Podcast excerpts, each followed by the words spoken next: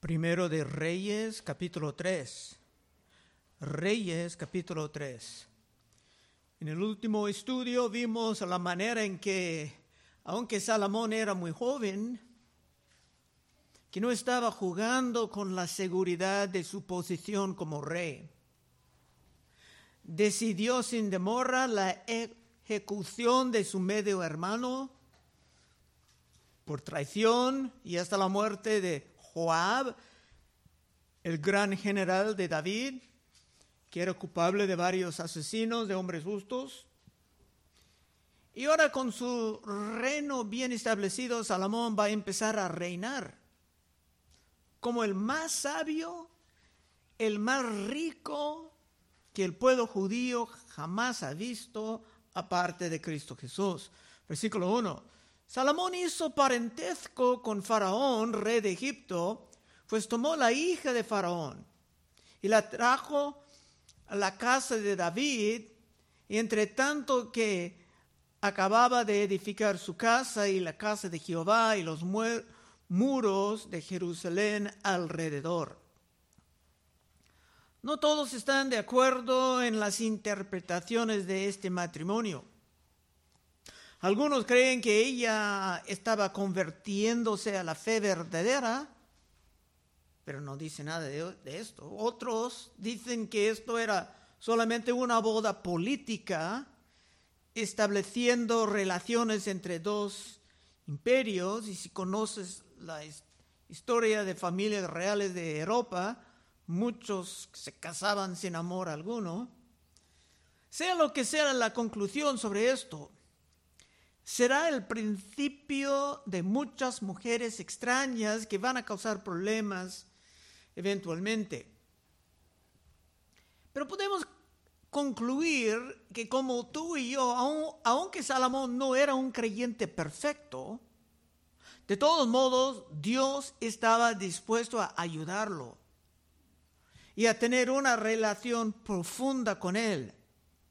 Dos, hasta entonces el pueblo sacrificaba en los lugares altos, porque no había casa edificada el nombre de Jehová hasta aquellos tiempos.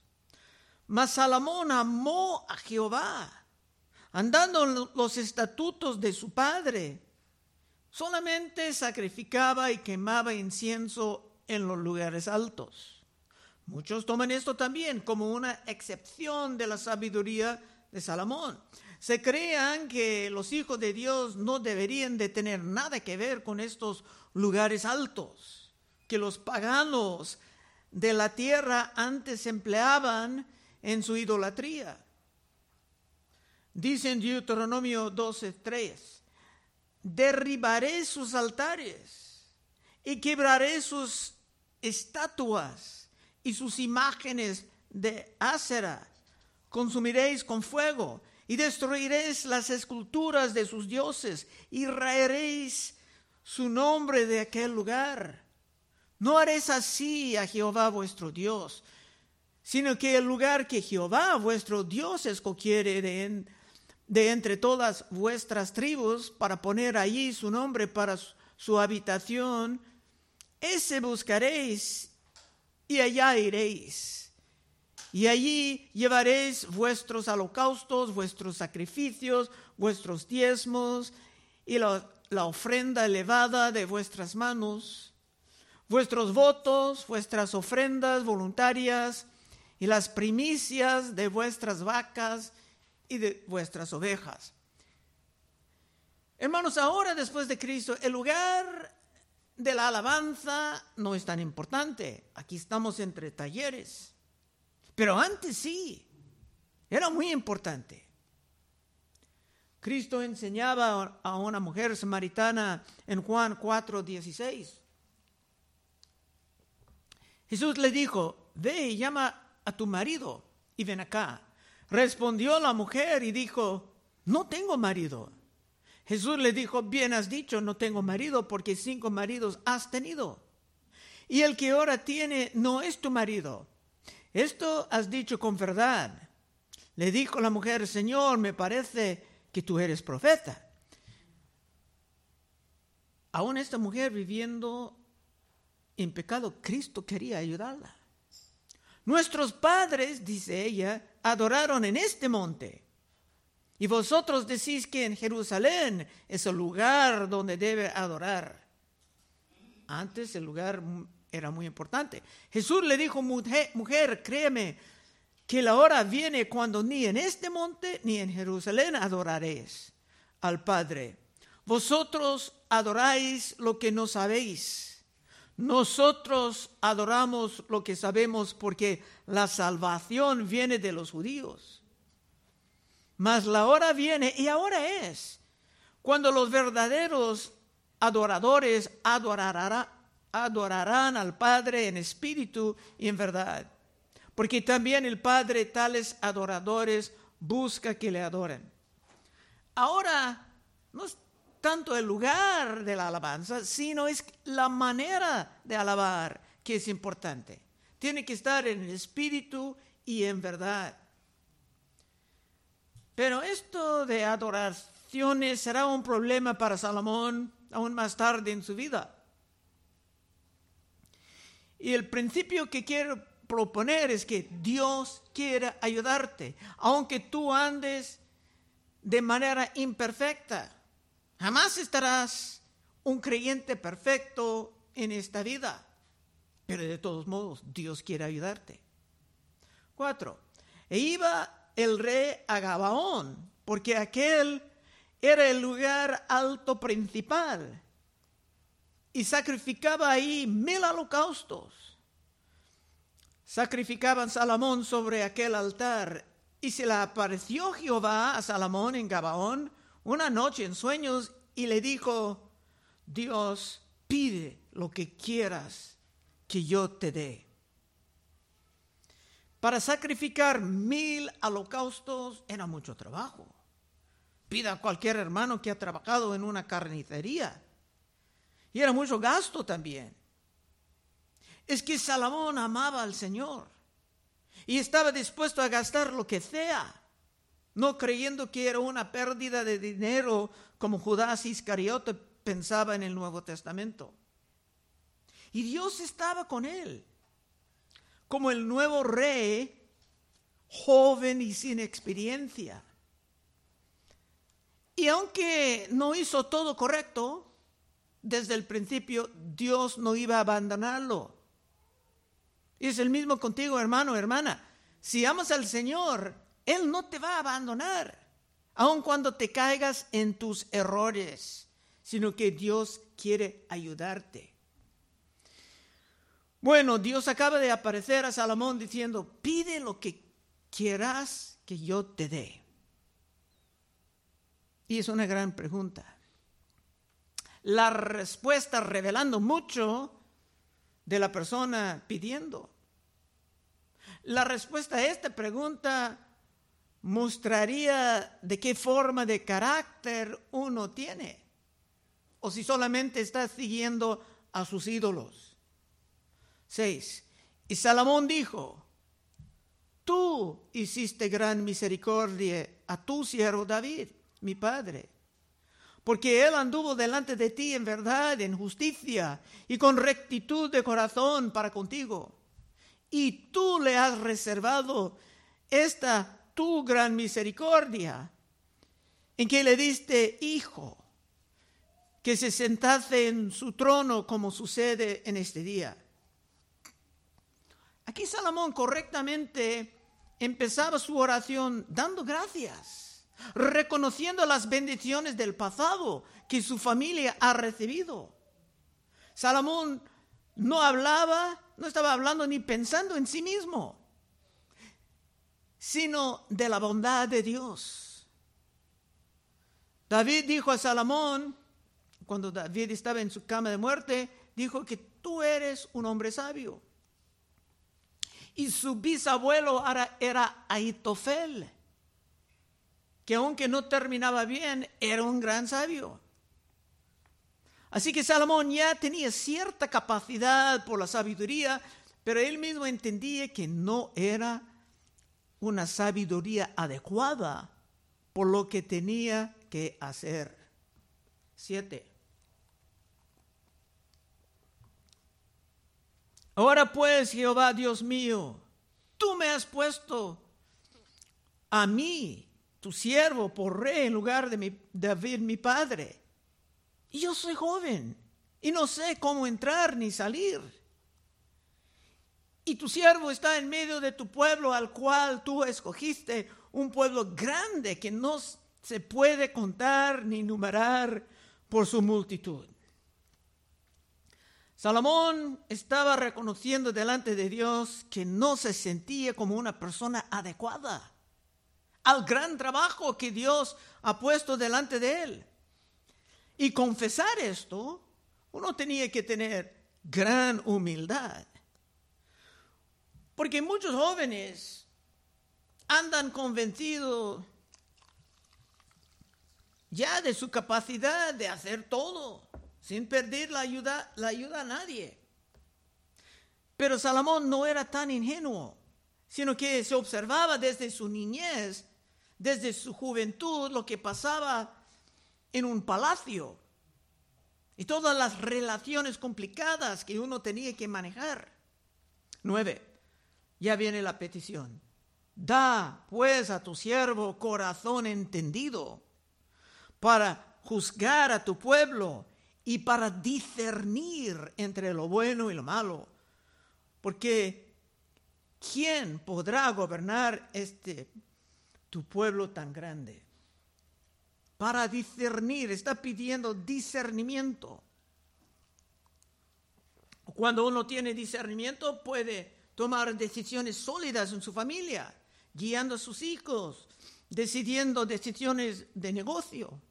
Sin esto te puedes caer en muchos errores, errores terribles que tomen años de recuperar. Y Salomón sabía que tenía que tener esto. Otra vez nueve.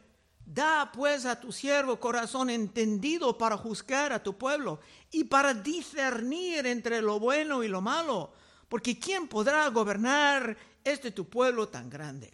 Era la, la petición perfecta. Porque Dios quiere ayudar a Salomón como Dios quiere ayudar a ti. Pero Salomón tenía que pedir, como tú también tienes que pedir. Como dice en el libro de Santiago 4.2, codiciáis y no tenéis, matéis y ardéis de envidia y no podéis alcanzar. Combatís y lucháis, pero no tenéis, no tenéis lo que deseáis porque no pedís. Pedís y no recibís, porque pedís mal para gastar en vuestros deleites. Salomón estaba pidiendo y estaba pidiendo con buenos motivos. Y todo esto agradaba a Dios. 10. Agradó delante del Señor que Salomón pidiese esto. Dios estará feliz también cuando tú vienes a Él reconociendo tu debilidad y presentas tus, tus peticiones por la sabiduría divina, para gobernar tu familia, para organizar tu trabajo, para un ministerio. 10. Y agradó delante del Señor que Salomón pidiese esto. Y le dijo Dios, ¿por qué has demandado esto? Y no pediste para muchos días, ni pediste para ti riquezas, ni pediste la vida de tus enemigos, sino que demandaste para ti inteligencia para oír juicio. He aquí lo he hecho conforme a tus palabras. He aquí que te he dado corazón sabio y entendido, tanto que no ha habido antes de ti otro como tú, ni después de ti se levantará otro como tú. Y por esto, con ese corazón sabio, veremos la tierra de los judíos llegar a su máxima bendición de paz, de prosperidad y de influencia. 13. Dios hablando, aún también te he dado las cosas que no pediste, riquezas y gloria, de tal manera que entre los reyes ninguno haya como tú en todos tus días. Salomón dijo muchas veces esto en sus proverbios, enseñanzas sobre la humildad. también en el libro de Eclesiastés, pero en Proverbios 18, 12 dice, antes del quebrantamiento se eleva el corazón del hombre, y antes de la honra es el abatimiento. Sablón tiene muchísimas más instrucciones sobre esto.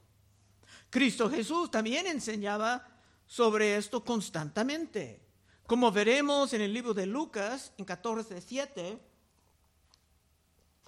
Cristo dijo, observando cómo escogían los primeros asientos a la mesa, refirió a los convidados una parábola, diciéndoles, estaban en una boda, cuando fueres convidado por alguno a bodas, no te sientes en el primer lugar, no sea que otro más distinguido que tú esté convidado por él, y viendo él que te convidó a ti, a él, te diga, da lugar a este. Entonces comiences con vergüenza a ocupar el último lugar. Mas cuando fueres convidado, ve y siéntate en el último lugar. Porque cuando venga el que te convidó, te diga, amigo, sube más arriba. Entonces tendrás gloria delante de los que se sientan contigo a la mesa. Ahora viene la conclusión, porque cualquiera que se enaltece será humillado y el que se humilla será enaltecido. Es un principio que pasa por toda la Biblia. La Biblia. Ahora ese Salomón, por tomar esa postura de la humildad, será muy exaltado y muy admirado. 14. Y si anduvieres en mis caminos, guardando mis estatutos y mis mandamientos, como anduvo David tu padre, yo alargaré tus días. Aquí también hay un poco de condicionalidad, porque el pacto con Dios siempre es condicional. Jamás seremos perfectos, pero si estaremos en la lucha para el bueno y en contra de la maldad, como Dios ha definido lo malo y lo bueno, Dios estará con nosotros. 15.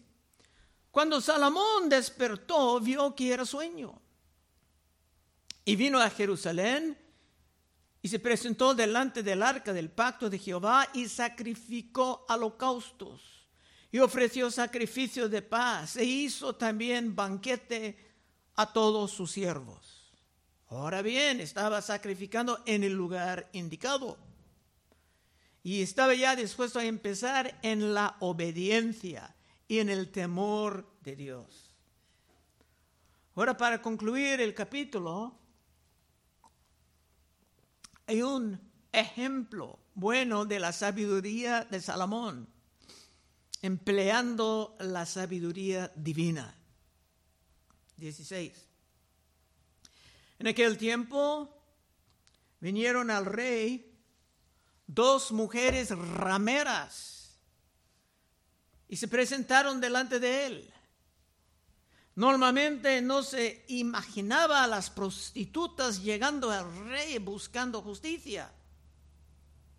Pero es muy probable que ya se fueron a diferentes jueces más bajos y nadie pudo resolver el caso. Así empezaba la justicia en los tiempos de Moisés. En Éxodo 18, 25. Escogió Moisés varones de virtud entre todo Israel y los puso por jefes sobre el pueblo, sobre mil, sobre cientos, sobre cincuenta, sobre diez, y juzgaban al pueblo en todo tiempo. El asunto difícil lo traían a Moisés y ellos juzgaban todo asunto pequeño. Lo que veremos aquí será un caso difícil que nadie realmente pudo resolver en las cortas, las cortes inferiores. 17. Y dijo uno de ellas, hay dos prostitutas ahí. Dijo uno de ellas, ah, Señor, yo y esta mujer morábamos en una misma casa. Y yo di a luz estando con ella en la casa. Aconteció al tercer día después de dar yo la luz, que ésta dio a luz también. morábamos nosotras juntas. Ninguno de fuera estaba en casa, sino nosotras dos en casa. No dice nada de esposos, eran prostitutas. Esto está presentando algo de la dificultad del caso, porque no había testigos más que ellas de lo que estaba pasando. Tal vez unos vecinos vieron, vieron a los bebés antes, pero no se pudiera realmente distinguir el uno del otro tan fácilmente. 19. Una noche el hijo de esta mujer murió porque ella se acostó sobre él. Y se levantó a medianoche y tomó a mi hijo de, junto a, a mí, estando yo, tu sierra, durmiendo, y lo puso a su lado y puso al lado mío su hijo muerto. Una de estas prostitutas realmente no estaba tan cuidadosa de, de su hijo. Posiblemente ha bebido mucho con un cliente pero la otra, aunque estaba trabajando en algo bastante bajo, tenía un amor auténtico por su hijo. 21. Y cuando yo me levanté de madrugada para dar el pecho a mi hijo, he aquí que estaba muerto.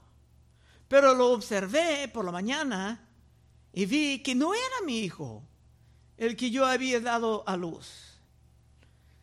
A estas alturas, con su nueva sabiduría, Salomón probablemente sabía, sin duda, quién era la madre. Se pudiera decir, ella, ella es la madre. Pero había muchas personas presentes mirando y ellos también tenían que estar convencidos de que Salomón ha juzgado correctamente. Salomón sabe que ya tiene la respuesta. 22. Entonces la otra mujer dijo, no, mi hijo es el que vive y tu hijo es el muerto. Y la otra volvió a decir, no, tu hijo es el muerto y mi hijo es el que vive. Así hablaban delante del rey. Esto era el caso difícil. Sin testigos, solamente escuchando y observando las dos rameras, Salomón tenía que decidir el caso. 23. El rey entonces dijo, esta dice, mi hijo es el que vive y tu hijo es el muerto. Y la otra dice, no, mas el tuyo es el muerto y mi hijo es el que vive. Antes que nada, Salomón tenía que mostrar que estaba prestando atención y que entendía bien la naturaleza del caso.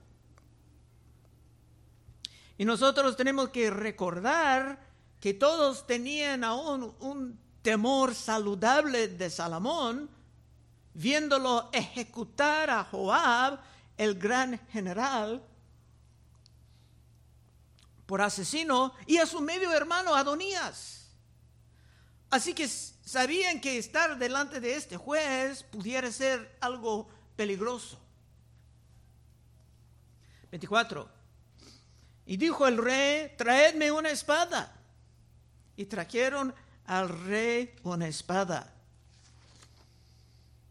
Salomón ha escuchado, escuchaba todo bien, se entendía el asunto y ahora tenía que presentar su respuesta. 25. Enseguida el rey dijo, partid por medio del niño vivo y da la mitad a la una y la otra mitad a la otra. Tal vez se pensaban que tal vez esto estaba perdiendo mucho tiempo del tiempo valioso del nuevo rey. O tal vez pensaron que por ser prostitutas, que el rey ni se interesaba en rendir algo justo. Pero no, esto era la pura sabiduría. 26. Entonces la mujer de quien era el hijo vivo habló al rey porque sus entrañas se conmovieron por su hijo y dijo, ay, Señor mío, dada esta el niño vivo y no lo matéis. Mas la otra dijo, ni a mí ni a ti, partidlo. Ella pensaba que ya estaba decidido. Pero se puede ver la sabiduría divina operando. Aunque esa madre era muy baja, trabajando como prostituta, Dios estaba dispuesto a ayudarla. La otra pudiera enfrentar castigos horribles, pero la historia simplemente no va a entrar en más detalles. 27, última parte. Entonces el rey respondió y dijo, dada aquella el hijo vivo, y no lo matéis, ella es su madre.